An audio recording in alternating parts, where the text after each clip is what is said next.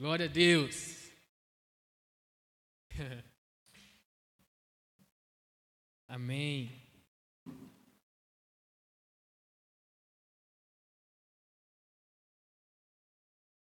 Glória a Deus. Gente, primeiro a gente vai falar um pouco aqui de dízimo e oferta, tá? Eu sei que hoje é dia 20, então vocês estão com dinheiro, né? Tô brincando, já. Calma aí. já cheguei assim meio teologia da prosperidade, né? Tô, tô brincando. Deus nos livre disso, né, irmãos? Glória a Deus. Quem está feliz aí? Quem... Nosso Deus. É doido desse jeito, essa felicidade sua aí. Eu não quero ela, não. Quem está feliz com Jesus hoje? Ai, ai, ai. Esse frio aí está impedindo vocês, né? Gente, eu quero primeiramente ler aqui com vocês ah, uma parte da oração de Jesus, tá? A famosa oração do Pai Nosso. Eu quero que você abra sua Bíblia então em Mateus, Mateus 6, verso. Mateus 6, verso 11, tá? Vamos ler aí é, do verso 9 ao 14. Não, mentira. 9 ao 13, só para a gente pegar o contexto, tá bom? Portanto, vós orareis assim: Pai nosso que está nos céus, santificado seja o teu nome, venha o teu reino, faça-se a tua vontade, assim na terra como no céu. Verso 11 diz o seguinte: O pão nosso de cada dia nos, nos dai hoje. Perdoa-nos as nossas dívidas, assim como nós temos perdoado, perdoado aos nossos devedores. E não nos deixes cair em tentação, mas livra-nos do mal, pois teu é o reino, o poder e a glória para sempre. Amém?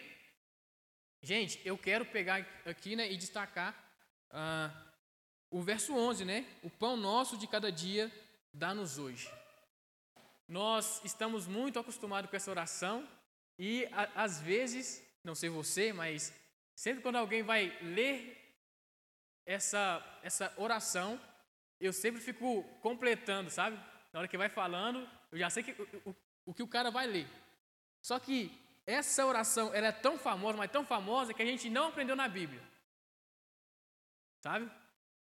É, eu lembro quando eu tinha uns sete anos de idade, eu tinha muito medo escuro, e quando eu acordava de madrugada para beber água, e estava tudo escuro, eu ia orando isso aqui, cara. Sabe? E eu repetia umas três vezes a mesma oração em 30 segundos, sabe? De tão rápido que eu fazia, fazia igual chave, sabe? Né? Fica assim, sabe? Com medo. Mas, talvez a gente não pega essa oração como, ah, talvez com o peso que ela precisa ser. Primeiramente, porque essa oração é oração de Jesus, não é qualquer oração. Não é a minha oração, é a oração de Jesus. Gente, a gente pode conhecer alguém profundamente através da oração dela. Sabe? Porque, né? Por mais que a gente tente, de alguma forma, esconder algumas coisas de Deus, cara, do jeito que eu falo com Deus e as coisas que eu peço, o que eu trato com Deus, manifesta muito das minhas intenções. Então, se eu chego para Deus e só peço bênçãos, quer dizer que o meu coração está só nas bênçãos. Sabe? Agora, essa oração manifesta o coração de Jesus. Manifesta simplesmente o desejo de Jesus. E, e quantos aqui entendem que o desejo de Jesus é perfeito? Amém? Agora, o verso 11 diz: O pão nosso de cada dia dá-nos dá hoje. Agora, em outro momento, Jesus diz que é, para a gente não se preocupar com o que comer e o que beber.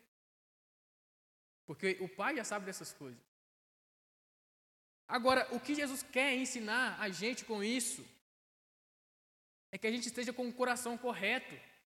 Então, falando de, de ofertas né, e de dízimo, eu sempre falo que o dízimo e as ofertas é apenas a nomenclatura da nossa adoração financeira a Deus.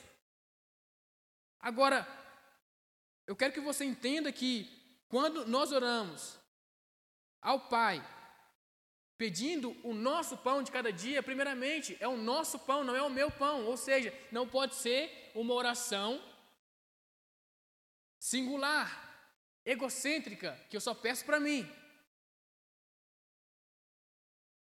E também manifesta a nossa dependência de Deus. Sabe?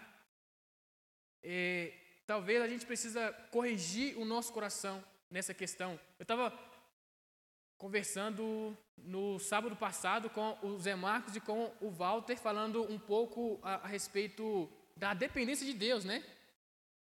Que a gente hoje em dia já não vê mais milagres quando via, via antes, ou, ou o mover de Deus, né? Ah, como a gente via antes. E eu contei uma, uma, uma história para eles que eu ouvi do Luca Martini, que ele foi em, em um país da, da África e lá os caras, se eles não orassem para Deus, eles realmente não iam comer. Por quê? Porque eles não tinham nada para comer, de, de, fato assim. E eles sempre viam milagres, eles sempre viam a, a provisão de Deus, porque o coração deles estava dependente. E um, um deles falaram assim ainda, falou assim, é, se, a, se a gente não orar, a gente morre. Por quê? Porque se Deus não, não intervir, e outra, se a gente orar e Deus não intervir, a gente morre mesmo assim. Por quê? Porque a gente precisa de Deus de verdade, cara. Porque senão a gente não vai comer amanhã. Ou nem hoje. Agora, quando Jesus, ele diz o pão nosso de cada dia dá-nos hoje, ele sabe para quem ele está pedindo. Ele está pedindo é para Deus. E ele está colocando o coração no lugar certo, que é na, na dependência de Deus. Isso serve para que a gente não trabalhe com a força do nosso próprio braço. Irmão, isso serve muito, muito para mim, sabe por quê? Eu, eu gosto muito de, de trabalhar, cara. E, e às vezes eu coloco, ou eu tenho essa, essa predisposição de colocar minha confiança no meu trabalho, cara. Sabe, não, o resultado vai vir do meu trabalho, mas a verdade é que o resultado vem de Deus, irmão. A gente planta com trabalho, mas só que quem é que faz crescer a semente é Deus. Então, a gente precisa tirar a nossa confiança dessas coisas ou da nossa própria força para colocar em Deus, mesmo que a gente trabalhe. O trabalho é o meio de Deus agir para que a, para que a nossa casa seja provida, né? para que nada nos falte mas é apenas um dos meios, né? Deus, Deus ele mostra, é, por exemplo, para Elias que ele não precisava trabalhar, entre aspas aqui, porque um corvo iria levar comida para ele. Então, a gente vê sempre Deus agindo de diversas formas e essa é uma das formas, através do trabalho. Essa é a forma natural de Deus agir. Amém? Então, que a gente venha hoje ter o coração alinhado em Deus na questão financeira, na questão da provisão financeira. E como adoração a Ele, como expressão de que a nossa área financeira é dele também, nós ofertamos e nós dizimamos. Amém? E se você tem, é, é, né, se você hoje quer entregar o dízimo ou se você quer ofertar, pode vir aqui rapidão. Eu vou orar pelas ofertas é, nesse momento. Amém? Senhor, nós primeiramente te agradecemos, Senhor, pela oportunidade de ofertar, de adorar seu nome através das finanças, ó Pai. Obrigado por corrigir o nosso coração, obrigado por manifestar a tua vontade a nós, ó Deus. Nós cremos, ó Pai, que o Senhor é bom, nós cremos na tua bondade, cremos na tua provisão. Então, Pai, no nome de Jesus, que o Senhor venha fazer nos prosperar cada vez mais, que o Senhor venha nos, nos fazer, ó Deus, uh, cumprir com nossos compromissos financeiros, ó Pai, que o Senhor nos faça prosperar também, para que outras pessoas sejam ajudadas e auxiliadas por nós, ó Deus. É isso que nós te pedimos e agradecemos em nome de Jesus. Amém? Gente, eu queria chamar aqui o Leonardo, que é o pregador da noite. Você já conhecem ele, né? Que ele é o líder de jovens da Kadosh. Pode chegar aqui, meu irmão. Nós congregamos. Aê! Aê! gente, a gente congregou juntos mais ou menos três anos, né, Leonardo? É, É, quase quatro anos. Gente, e foi muito bom. Esse cara aqui é o cara mais, assim, é um dos caras mais felizes que eu conheço. Não dá para ficar, assim, normal com ele, tá? Você viu que já chegou aqui, já começou a pular, né? E hoje o, o, os meninos aí estavam com, com o espírito do Walter, né? Pulando aí, todo mundo. e, gente, o Léo é um dos nossos, sabe? O Léo, ele é um homem temente a Deus, tá? Tem uma família linda, tem né, tem, tem um ministério lindo. E, gente, muita fome por Deus, tá? A gente fica, assim, sempre que a gente para para conversar, se, se a gente não falar, gente, ô, oh, né, temos que, que ir embora aí, a gente fica até umas duas da manhã conversando, tá? Então, receba ele aí, né? Isso é uma honra para a gente, tá, gente?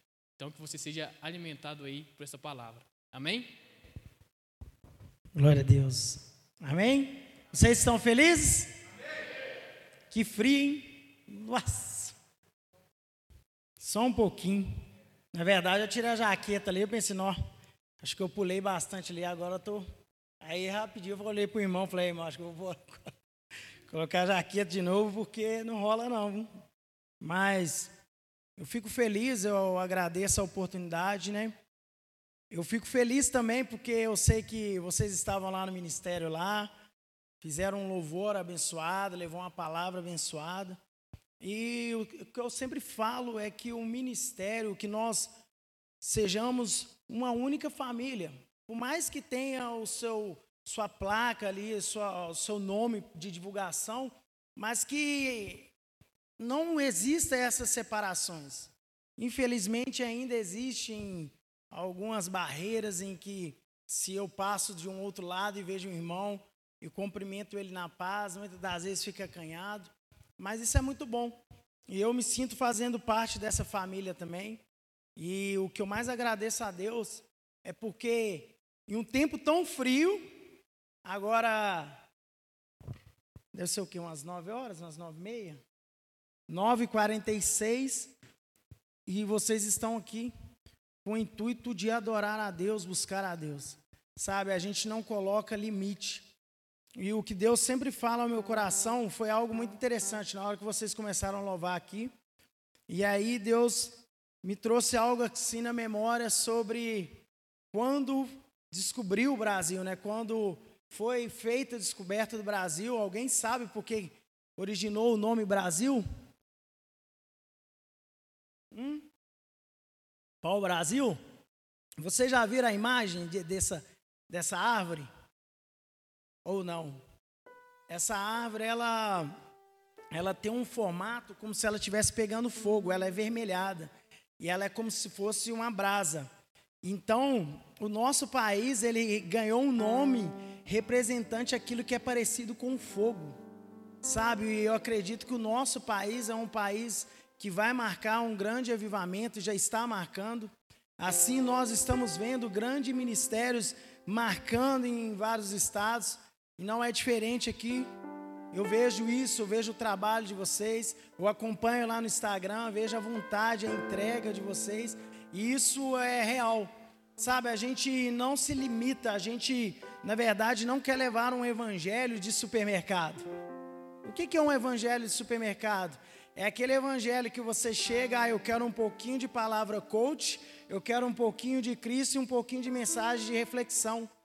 E esse não é o evangelho. O evangelho genuíno, o evangelho real, é um evangelho em que você leva Cristo e que você leva o amor para as pessoas. O evangelho que está sendo pregado e que eu vejo aqui através de vocês é um evangelho em que olha para as pessoas e não olha para apontar falha, mas olha para apontar destinos. E que vocês continuem assim, apontando destino, que vocês continuem olhando para as pessoas com o olhar daquilo que Cristo também olha. Sabe, eu queria estar olhando aqui disciplinas espirituais, hoje eu queria falar sobre algo muito forte, oração. E sabe que Deus ele vai já falando aqui, o Herbert vai fala sobre a oração em que Jesus ensina os discípulos. Sabe, a gente começa a observar assim, ó, uau, já começa a, a, a Deus falar sobre sobre a minha vida, sobre vocês e começa com essa mensagem, né?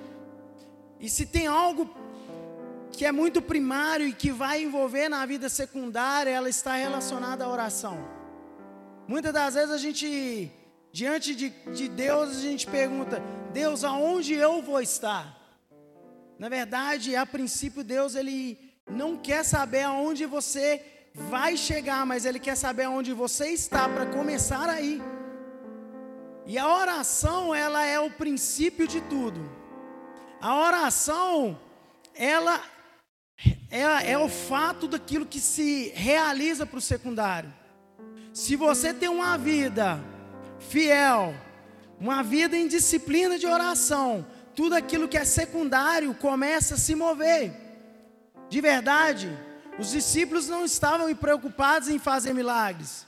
Os discípulos não queriam fazer isso, mas algo que eles pediram a Jesus foi: Mestre, ensina a nos orar. Então, o que ele deu como primário? Oração.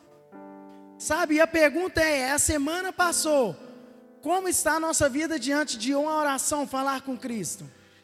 Será que nós de fato estamos orando? Será que de fato nós estamos entregando a nossa vida diante de Deus? E algo que o Senhor tem queimado muito ao meu coração, que oração não é simplesmente eu chegar na minha noite e falar, Pai, agradeço pelo meu, pela, pelo meu dia, eu agradeço porque agora eu vou dormir. Ou diante de um alimento, oração ela vai, vai elevar muito mais do que isso, ela é muito mais profunda do que isso. E se tem um tema que o Senhor colocou no meu coração é que as nossas orações precisam estar na mesma posição em que Cristo está. Muitas das vezes a nossa vida está em levar nossos problemas em oração a Cristo, e de fato que nós oramos é que nós pedimos para que Deus mova sobre algo, mas na verdade, quem está sendo movido sobre algo é você, é eu, sobre a vida, sobre as pessoas, sobre a nossa relação com o Pai, sobre a nossa relação com a nossa sociedade. E muitas das vezes nós queremos que a nossa oração faça com que Deus mova através de algo, mas na verdade o que está sendo movido é nós. E a maioria das vezes as respostas das nossas orações é nós mesmos. Porque o Senhor, quando você chega diante de Deus e leva uma situação, Ele vai te empoderar a ponto de você entender a posição que Ele está diante da sua oração e você chegar para resolver os seus problemas. E se tem algo que eu queria compartilhar com vocês, eu quero que vocês abram a Bíblia Sagrada em Marcos capítulo 4. Versículo 35.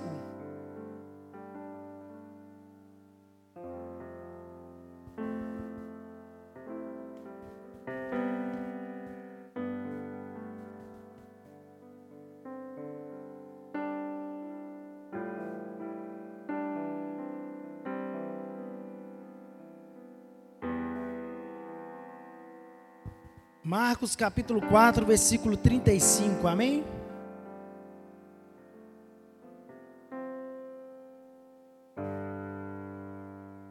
Oração ela ela tem muito a ver com aquilo que está sendo uma palavra de origem.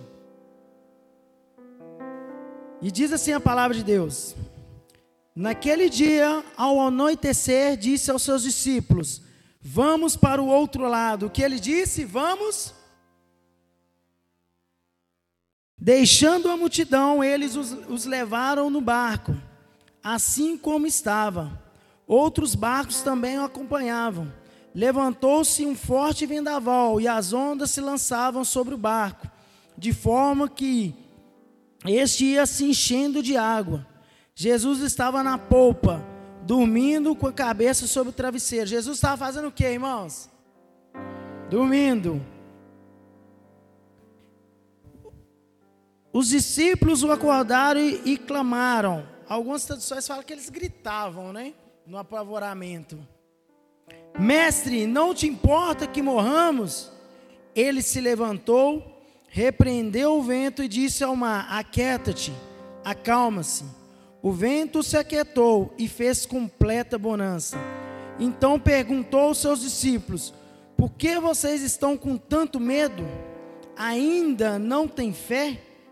Eles estavam apavorados e perguntavam uns aos outros: Quem é este que até o vento e o mar lhe obedeceram? Qual foi a palavra de origem? Vamos para o outro lado.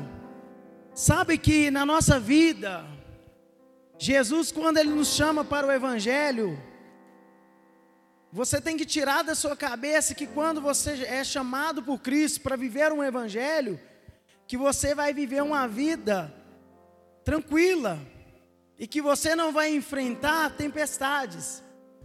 Mas o fato que está dito aí é que ninguém observa aquilo que está escrito. Se Jesus disse, vamos para o outro lado, essa é a palavra de origem que ele deixou para os discípulos diante de uma tempestade, em que estava acontecendo naquele momento em que ele chamou os discípulos. E Jesus estava o que? Dormindo. E de fato, qual que era a posição dos discípulos? De fato, era chamar Jesus, irmãos.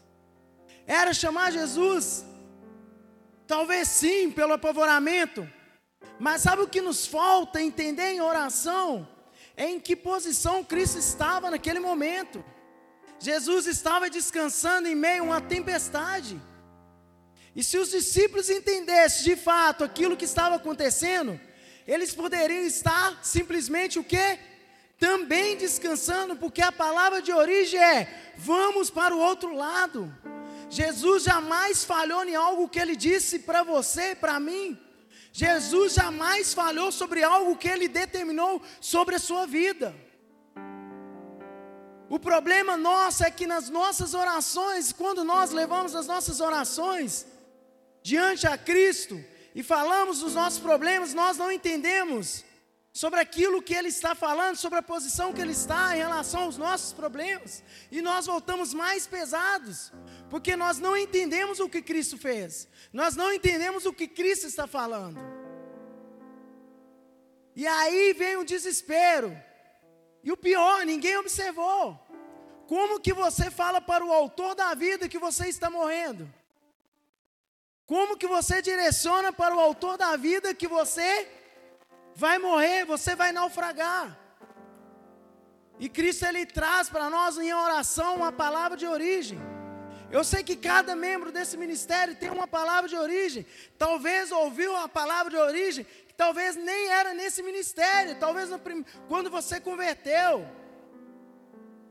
E Cristo te chamou para fazer um evangelismo, Cristo te chamou para cantar, Cristo te chamou para dançar, ele te chamou para fazer algo e nessa caminhada veio a tempestade e você apavorou. Porque ele te direcionou dizendo: o que importa não é o final, mas é o que eu te disse no início. Porque o final já era de fato o outro lado. O final já era o que? O outro lado, porque ele já deu a afirmação no início. E nós continuamos no meio de uma tempestade, focado em quê? Numa tempestade, e não na posição que Cristo estava. Sabe quando Jesus, encarnado aqui em frente dos, dos discípulos, ali em homem, ele provou algo. Ele tinha todo o poder para fazer algo. Ele tinha tudo para fazer algo, mas ele provava em através de quê? Se você pegar a mensagem, quando os discípulos estão lá tentando expulsar o diabo de um jovem, o que, que Jesus fala com eles? Essa caça de, de demônios, ela só sai com jejum e oração. E aí Jesus vai lá, se retira e vai jejuar e orar e voltar? Não, porque o que ele faz, antes já prepara para o hoje. O que você faz em oração hoje está te preparando para amanhã. Eu sei que tem pessoas aqui que têm um projeto de evangelismo. E se tem uma palavra que queima meu coração é: nunca vá a um lugar onde a sua oração não chegou primeiro. Sabe, se você entender que o seu ministério cresceu aqui, o pastor Eduardo, quando ele estava conversando comigo lá na igreja, ele falou que olhava para esse galpão e não entendia como e que ia acontecer. Mas em oração ele já tinha uma visão daquilo que Cristo olhava sobre esse bairro. E a pergunta é: o que você tem olhado com a visão de Cristo na sua oração? Como você tem se posicionado diante de Cristo quando você fala, Cristo, a minha oração hoje é em que posição o Senhor está? Sabe, muitas das vezes nós, cristãos, estamos com um olhar diferente para o nosso estado, para o nosso país. Ah, o nosso país, Brasil, é um país da prostituição, um país das drogas, é um país de assassinato. Isso são fatos que você não esconde, mas qual é a visão nossa diante da nossa oração com Cristo? Porque Cristo olha para o nosso país que vai começar um grande avivamento através de nós. E de fato vai. Eu não sei se vocês ouviram falar de um evento chamado de Descend. Eu sou péssimo em inglês, tá, gente? Onde eles reuniram vários homens e mulheres, é, é, ministérios, louvores. Acho que foi em São Paulo. E tem uma, uma, uma mulher que ela no evento ela falou assim que o Brasil seria um grande início de um grande avivamento. Só que aí começa a pandemia. E aí ninguém entende a pandemia. Porque aí você vai para onde? Para sua casa. Aí você já não tem mais a igreja, o templo, mas aí o templo está na onde? Dentro de você, e aí você está lá na sua casa, e é um momento em que você precisa estar no secreto, e você não entra no secreto, porque você não entendeu que um grande avivamento vai começar. Mesmo que a pandemia começou, mas os olhos, aquilo que Cristo falava através da boca daquela mulher, já é o que ela estava vendo, aquilo que Cristo estava mostrando para ela. Sabe, eu acredito que um grande avivamento, Começa através de uma oração. Não sei se vocês sabem, está acontecendo vários e vários. Vou te dizer uma, um pouco de vergonha de alguns irmãos que estão pregando em youtubers, porque começam com a potência e de repente, bum, você recebe uma notícia triste, uma notícia absurda daquilo. Porque foi o quê? Foi pouco tempo em quarto secreto.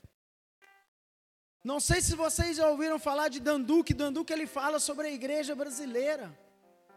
Ele fala que a igreja brasileira é uma que procura tantas marcas, mas ela esquece a grande marca dentro de um secreto. E o secreto fala: quanto mais você se relaciona com Cristo, quanto mais você se fala com Ele, quanto mais você se alimenta com Ele, quanto mais você quer olhar para Ele, quanto mais você quer viver com Ele. E aí, quando Cristo olha para você no secreto e fala: chegou a hora de você ir, e aí você fala: não, eu não quero ir, eu quero ficar aqui contigo. E aí é a hora de você ir, porque nada do que você receber aqui fora vai te tirar da vontade de estar no secreto com Cristo. Viver o secreto com Cristo em oração é te preparar para esse chamado. E Cristo ele está falando com os discípulos: vocês, homens de pequena fé, de pouca fé, vocês não entenderam que eu estava descansando em uma tempestade. E se vocês de fato estivessem na mesma posição que, eu, que, que a minha pessoa estava, vocês também poderiam estar descansando. Sabe o que tem chamado sobre o meu coração? É que quanto tempo nós passamos orando diante de Cristo, falando com Cristo. Sabe, a gente passa horas e horas de frente de uma Netflix. A gente passa horas e horas de frente a uma série, mas não consegue passar horas falando com o Pai, orando com o Pai, se alimentando da palavra. E aí Cristo ele te chama. E aí Cristo ele te convida para o secreto. E aí você ainda continua com as suas orações, que são mais reclamações do que uma oração posicionada como Cristo está. Pessoas que está com um relacionamento ruim e quando chega para falar com o pai, pai, meu relacionamento não está legal, pai, a minha família está corrompida, minha família está sendo destroçada, e qual é a sua oração, pai? Em que posição o senhor está? Porque eu quero resolver, e o Senhor te empodera, o Senhor te dá o poder divino para que você resolva os problemas da sua família. Sabe, a oração, ela te chama a um ponto de olhar para o seu país e olhar com os olhos que Cristo olha.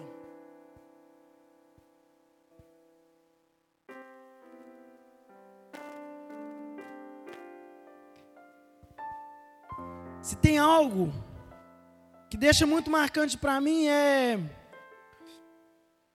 quando você tem consciência do problema para não absorver o problema e se entender na intimidade com Deus para sermos soluções para os problemas. É você olhar para os problemas, mas olhando com, da forma que Cristo olha.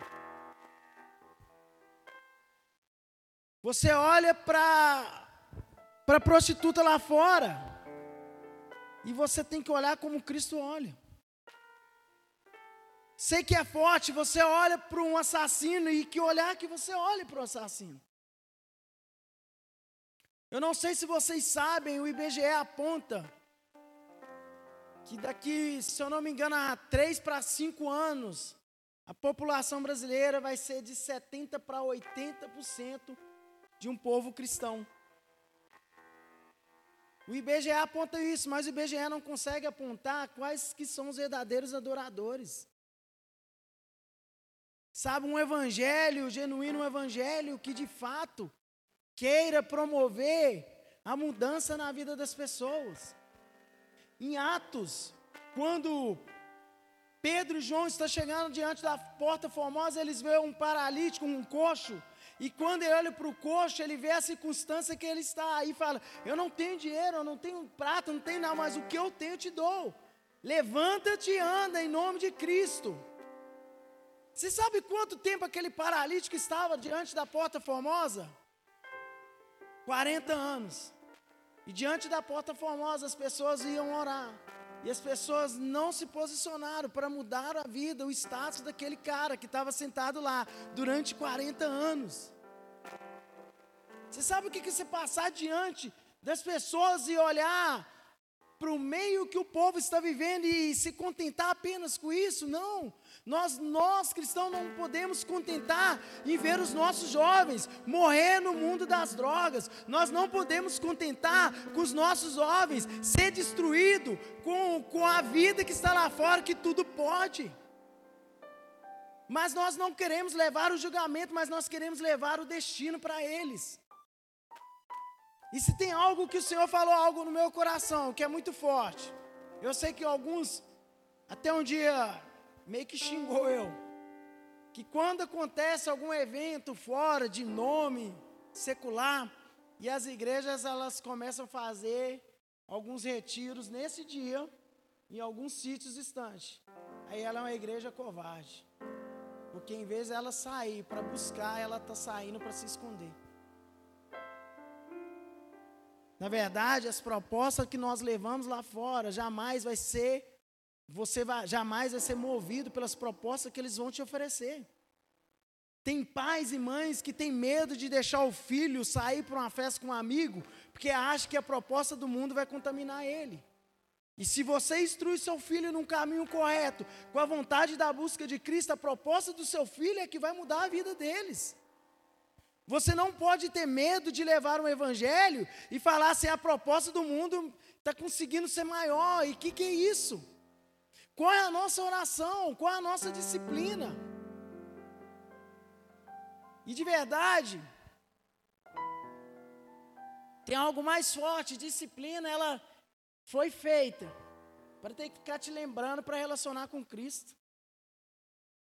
E se você entendesse que se relacionar com Cristo é tão bom todos os dias, você não precisaria de uma disciplina para lembrar que você tem que vir aqui no culto domingo que você tem que vir aqui sexta-feira.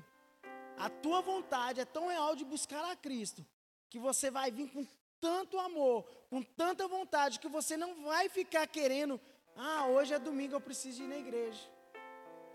Ah, hoje é terça, eu preciso ir no culto de oração. Ah, hoje é sexta, é culto de jovens. Sabe? O seu momento de viver com Cristo é real, você precisa viver com Ele todos os dias. Vocês já estudaram sobre o povo judeu alguma vez? Em Harvard, os maiores professores, a maioria dos professores são judeus.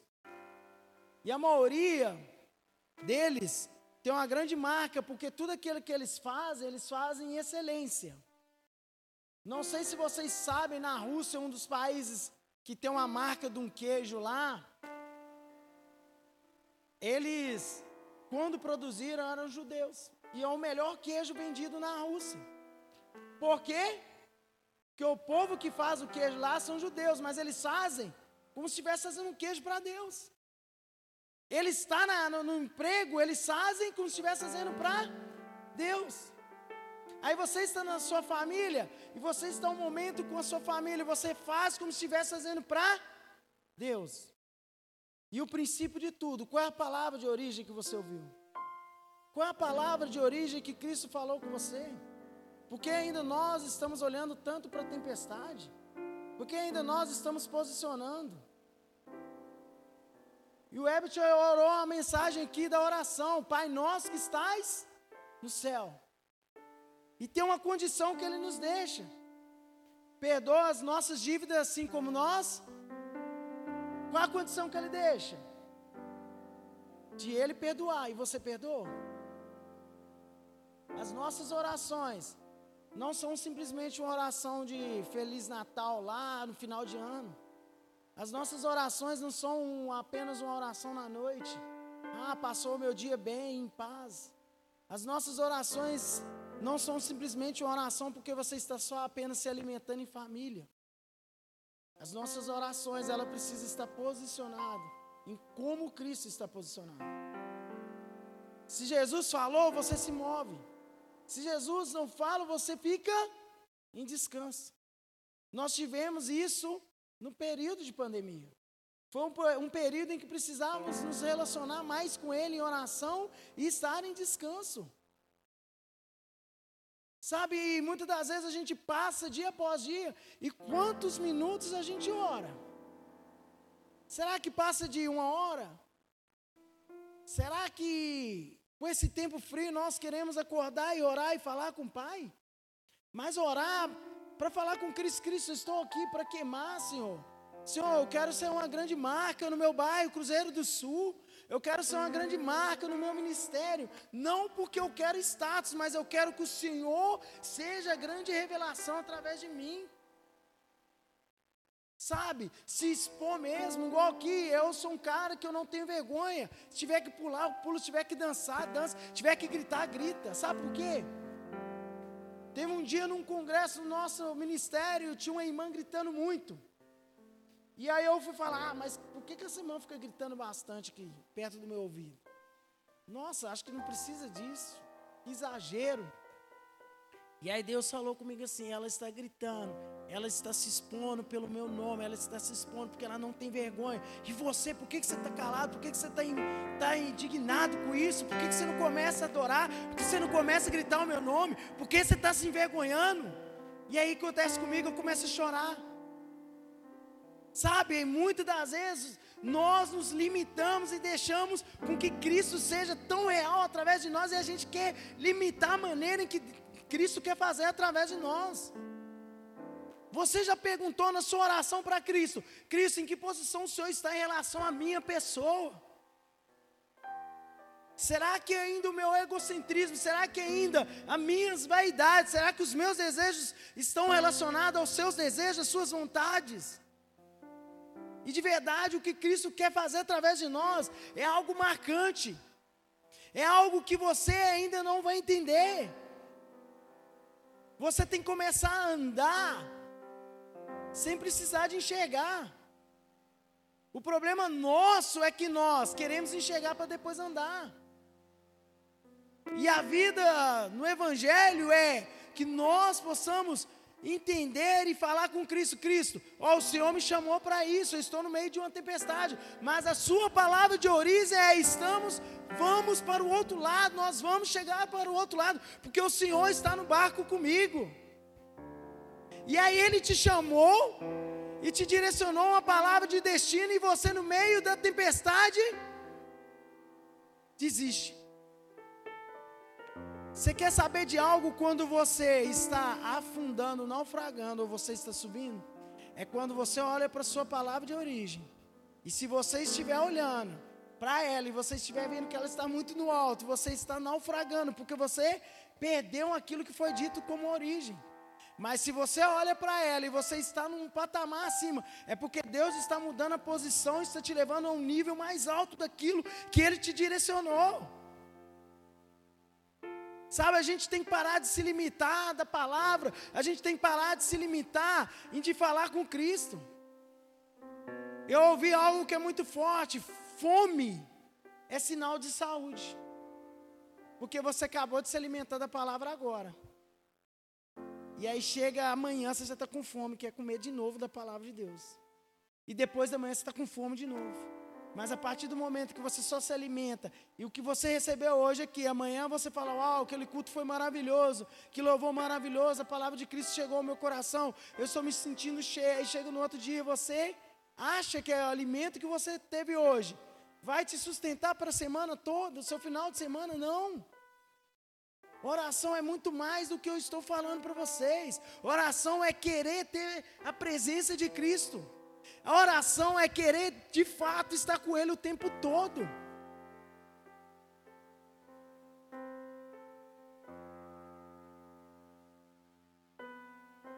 Tem algo que marca. Tem uma passagem que Jesus está falando assim: ah, as raposas têm seus corvis para descansar, os passos têm seus ninhos, mas eu, filho do homem, não tenho um local para onde reclinar a minha cabeça. Reclinar no hebraico fala clino, clino é sobre reclinar. E quando ele está na cruz, ele fala, tetelestai, está consumado. Então ele reclina sua cabeça. Então hoje ele acha um local para descansar. E aí ele acha um local para descansar em mim e em você. E o descansar é relacionar. Sabe, Cristo ele está o tempo todo querendo se relacionar com você e você preocupado demais com vida terrena. Sabe, preocupado demais com o que você quer fazer aqui. Mas o que você quer fazer aqui para Cristo? Sabe, eu vejo esse ministério, eu vejo que está acontecendo algo que é muito forte. Sabe, vocês ainda não vão entender a, a, a forma em que Cristo vai usar cada um de vocês. Não, não vai se limitar ao momento em que vocês vão orar, vocês vão falar para vidas e vidas vão ser mover através daquilo que sai da boca de vocês. Sabe, tem pessoas próximas aqui que têm depressão e que precisam de ouvir uma voz, e é através de vocês. Sabe, tem pessoas aqui que já pensou em tirar a vida lá fora, que estão lá fora, e vocês é que vão atrás delas. Porque Deus já te deu uma palavra de origem, do ir, de buscar. Nós não, a palavra de Deus, ela não é simplesmente só, só um caminho aqui, não, ela é uma jornada longa, mas você tem que entender aquilo que Cristo está se posicionando. E nós precisamos, nas nossas orações, Pai, em que posição o Senhor está, referente ao nosso bairro, ao nosso estado.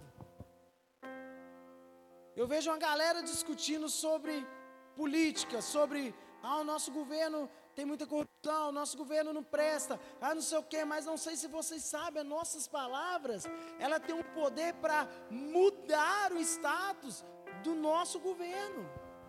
Mas nós estamos pronunciando sempre palavras ruins. É o que de fato o jornal mostra, mas e o que Cristo vê? Através de nós. O que Cristo vê para aquele, aquele, aquele país, para que Ele vê naquele governo. Começa a orar, Senhor, vá de encontro aos nossos governantes. Pai, começa a modelar o coração, traz caráter, Pai. Tire a corrupção, Pai. Senhor, prepare homens de caráter dignos para que sejam levar o reino. Eu não sei se vocês sabem, o nosso país ele é um dos índices maiores de, de assassinato, maiores índices. Não sei se você sabe, o Brasil ele não chegava nem nono lugar de índice de suicídio. Hoje o Brasil é o terceiro lugar. E que nós estamos fazendo? Qual é a nossa oração? Em que posição nós estamos? No barco, o que nós estamos olhando para a tempestade que há dentro de nós, que nos aflige e tira a nossa posição em que Cristo estava. E a pergunta é: como estão as nossas orações? Talvez você veio hoje aqui para perguntar algo a Cristo. E você tem a oportunidade de perguntar a Cristo: Cristo, em que posição o Senhor está sobre esse problema, sobre a situação da minha vida? E aí ele vai te responder de um ponto em que você vai conseguir resolver os seus problemas. Mas se ele também peça para que você descanse, então você tem que descansar. Se ele pede para que você tenha que mover, então você tem que mover. Existem famílias sendo destruídas porque parou-se de relacionar com Cristo. Nós temos que viver de glória em glória, de glória em glória, não se cansar. Já pensou se cansar de viver em glória em glória? Se cansar de querer vir na igreja? Sabe, o mundo ele vai te oferecer muitas coisas. Não estou falando de pecado, de coisas boas. Talvez um bom trabalho, talvez uma condição bacana para você viver aqui terreno, no terreno, mas e Cristo? Sabe, o foco principal não é isso. O foco principal é buscar a Cristo com a intensidade de buscar a Cristo e falar: Cristo, usa-me, a ponto de que eu olhe para as pessoas, as pessoas, ao olhar para mim, já se sintam movidas. Sabe, Cristo, Ele te chama para algo sobrenatural. Tem algo muito forte, uma, uma, uma, algo que, se você olhar, que uma disciplina que você precisa ter, uma disciplina espiritual que você precisa ter você já tentou montar um quebra-cabeça sem a capinha ali de montagem? Alguém já conseguiu? Se entregar aqui um quebra-cabeça. E aí eu tiro aquela imagem que te direciona para você montar e te entrego. Alguém consegue montar? A vida cristã, ela é assim. Você não consegue se relacionar com Cristo se você não tem uma vida de oração. Você não consegue mover algo se você não tem uma vida de oração. O primário vai mover sobre o secundário, mas o secundário nunca vai mover sobre o primário. Jesus mostrou para os discípulos que para expulsar o demônio daquele jovem era uma vida de jejum e oração. Ah, ele simplesmente podia ir lá expulsar, mas ele provou porque tinha que ter um relacionamento constante, uma oração, um jejum. Nós colocamos muito Jesus só como algo diferenciado que ah, ele podia fazer porque ele era soberano, mas ele deixa toda a tua glória, vem encarnado como homem para provar para nós que precisa sim de um relacionamento. Precisa sim se retirar por um momento. Precisa um momento de secreto. E aí a pergunta é: como nós estamos nos relacionando com Cristo? Sabe, ele simplesmente abriu um sorteio na palavra aqui. Nossa, o Senhor falou, Senhor, meu pastor não faltará, amém. Faz um sorteio de novo. Sabe, tem algo mais, tem algo mais. E quando nós vamos lendo alguns livros, eu vou falar para vocês, eu não vou mentir, me sinto até envergonhado quando a gente começa a ler sobre alguns heróis da fé a vontade que os caras tinham, que as mulheres tinham de expor Cristo. Eu tenho um primo que ele é uma grande referência para a família. Ele é de missões. Ele ficou oito anos no Nepal. E aí ele teve, ele está aqui em Espírito Santo, eu consegui falar com ele. Falei, como é que está sendo lá? Ele falou, foi real, é muito sobrenatural. Nós deixamos pessoas lá para cuidar e agora nós estamos indo para Piauí. Porque não para e quer ir, quer ir, levou a família, levou os filhos, sabe, com a vontade de entregar e ele abriu mão de grandes coisas que tinham aqui para ouvir um chamado naquilo que Cristo chamou para ele. E será que de fato nós estamos abrindo mão do que nós tanto gostamos para viver aquilo que Cristo quer fazer através de nós? Será que nós estamos querendo viver dessa forma? E a pergunta é: em que posição está Cristo? Ele está em descanso? Ou ele está falando para você se mover? Fique sobre seus pés. Eu queria fazer uma oração com vocês.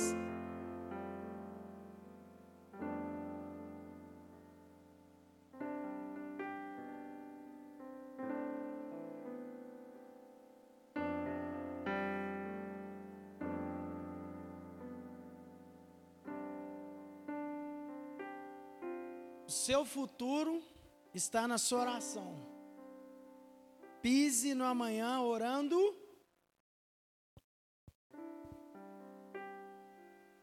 Você já passou para fazer um projeto sobre o ministério? O que vai ser do ministério daqui a cinco anos? Alguém já pensou sobre isso? Alguém já pensou o que vai ser do meu ministério daqui a dez anos? Sabe, tem pessoas que falam assim: ah, eu tenho que esperar em Cristo. Mas esperar em Cristo é você dando passos sobre aquilo que Ele disse, sobre quem você é. Se Ele falou, você é um evangelista, e você está dando passos, ah, mas você é evangelista daqui 10 anos, mas você precisa dar passos sendo um evangelista. Ah, eu fui, tive um chamado para o pastor, ah, mas Daqui 10 anos é muita caminhada, daqui 10, 15 anos, mas os seus passos precisam ser passos, já enxergando isso, sendo um pastor. O ministério. Aí essa é para vocês pegarem. Olha para a cadeira vazias aí. Tá olhando? O que vocês veem nela? E o que Cristo vê nela?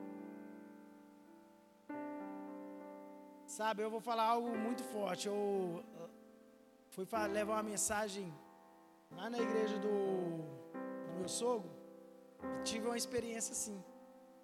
É, as cadeiras estavam assim e o culto era de manhã. E no culto iam três pessoas. Não estou falando pelo fato de encher de pessoas, mas encher das pessoas que sentiu algo tão grande que está acontecendo aqui e já está acontecendo há e aí, quando eu orei, eu falei assim: olha, opa, quase. e eu falei assim: ó, irmãos, olhem para a cadeira. O que Cristo vai fazer algo aqui é sobrenatural. Vocês podem olhar aí três meses. E quando você passa lá, já não tem lugar para sentar. Porque as pessoas querem, as pessoas querem fazer, as pessoas querem se entregar, as pessoas estão lá. Sabe, a gente precisa ter esse olhar Sabe, não tem medo de, ah, eu vou perder o meu ponto de líder de jovens. Então eu quero guardar só para mim. Não. Um bom discípulo passa aquilo que tem como conhecimento. Jesus fez isso. Jesus, por mais que ele tinha o maior dos conhecimentos, maior sabedoria, ele passou para os discípulos, para que continuasse. E até hoje chegou em nós. Sabe? Para sua família, como está o relacionamento com seu pai, com sua mãe? Talvez você não fale com seu pai já tem meses, ou com sua mãe tem meses. Talvez você olhe para o seu filho e não fala com seu filho já tem meses. Talvez você olhe para para os seus amigos há quanto tempo vocês não se falam? Porque é algo que foi mencionado, falado, te deixou com uma visão diferente da visão que Cristo tem sobre essa pessoa. Ah, minha família está andando destruída. Mas Cristo vê a sua família restituída. Ah, o meu interior está em colapso, meu interior está em destruição. Eu estou lutando todos os dias com ansiedade, com síndrome de pânico. E Cristo está olhando para dentro de você e dizendo: Eu estou acalmando a tempestade dentro de você. E a posição que Cristo está hoje é você que tem que saber, relacionado com a sua oração, com a sua disciplina de oração. Cristo está posicionado hoje para você, talvez seja para fazer uma grande marca através de você e você não entendeu. Num louvor, numa pregação, numa dança, num olhar, num sorriso. Cara, não sei se vocês sabem, mas sorrisos podem mudar a vida de pessoas. Um abraço pode mudar a vida de pessoas. Não estou falando aqui de você se mover a extremo, de achar que você pode fazer tanto, mas um simples abraço pode mudar a vida de uma pessoa. E de verdade eu senti muito isso aqui, e sinto isso aqui. Feche os seus olhos.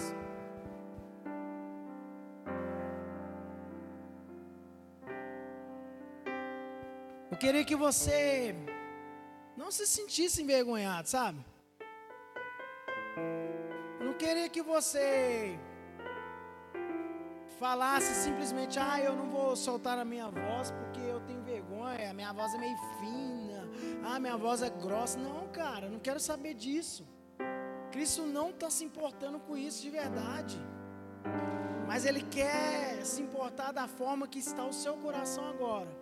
E eu quero que você chegue diante dele e pergunte para ele, ó oh, Pai, como está a sua posição sobre aquilo que o Senhor falou comigo, como está a posição sobre a minha família, sobre o meu trabalho, sobre o meu grande chamado, Pai.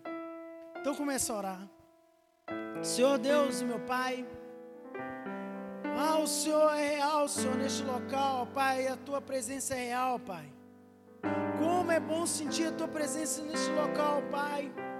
Senhor, tudo aquilo que o Senhor tem feito sobre este ministério, sobre cada membro, Pai, sobre cada líder, ó Pai, sobre os pastores, ó Pai.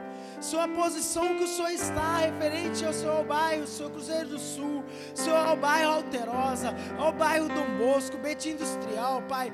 Senhor, oh, Senhor, está a posição que o Senhor está sobre Betim, Senhor, sobre aquilo que o Senhor direcionou ao meu coração, que Betim pertence a Ti, ó oh, Pai. Senhor, que os bairros pertencem a Ti, ó oh, Pai, porque nós sabemos, Senhor, que a posição que o Senhor está é, Senhor, de, de, de nos levar, Senhor, através de nós, a Tua adoração, através de nós, levar, Senhor, a Tua imagem e semelhança, ó Pai, levar o Teu real amor, ó Pai. Nós não queremos apontar, Senhor, erros, mas nós estamos querendo apontar destino, e o destino é a palavra de origem, é a palavra que fala sobre o amor, é a palavra que fala sobre o cuidado, é a palavra que fala sobre o olhar, é a palavra que fala sobre o abraçar.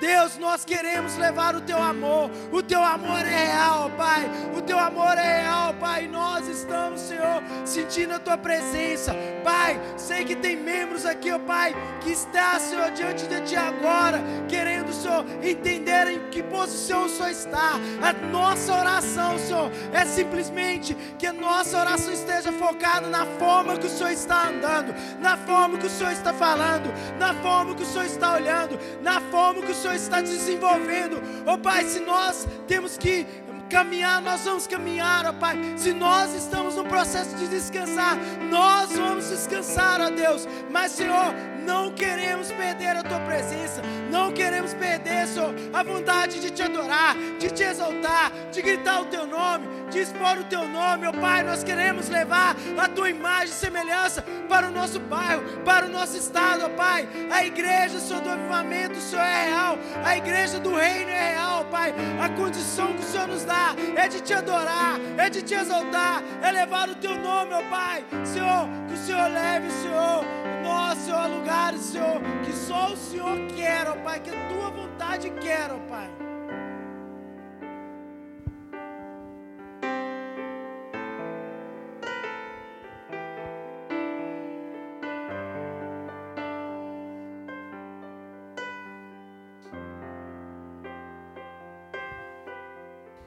Irmãos, antes de finalizar, tem algo muito forte que o Senhor tem falado ao meu coração. Tem uma, uma, uma ideia em que as pessoas aí estão levando sobre o que Jesus já morreu na cruz. Já foi pago e a vida que nós podemos levar hoje já está tudo pago. Que a graça que se eu vivo hoje ou se eu peco, ah, já está já está paga. Mas eu quero falar algo muito forte para vocês.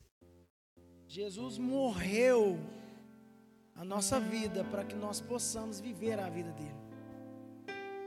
E se nós entendemos o que é a graça, a graça simplesmente é viver a vida de Cristo e como Cristo viveu aqui na terra, em total santidade, em total vontade de levar o reino. Então, eu acredito que esse ministério é um ministério em que vive a vida de Cristo que vive as vontades de Cristo. Que Deus abençoe vocês e que vocês possam estar sempre posicionados na forma que Cristo está posicionado. E de verdade, tem muita fogueira aí. Tem muito fogo. Não se esqueça, Brasil, hein? Para o Brasil é um formato de uma árvore vermelha que pega fogo. Não é à toa que nós chamamos todos nós de brasileiro, porque vocês queimam, queimam e queimam. Amém?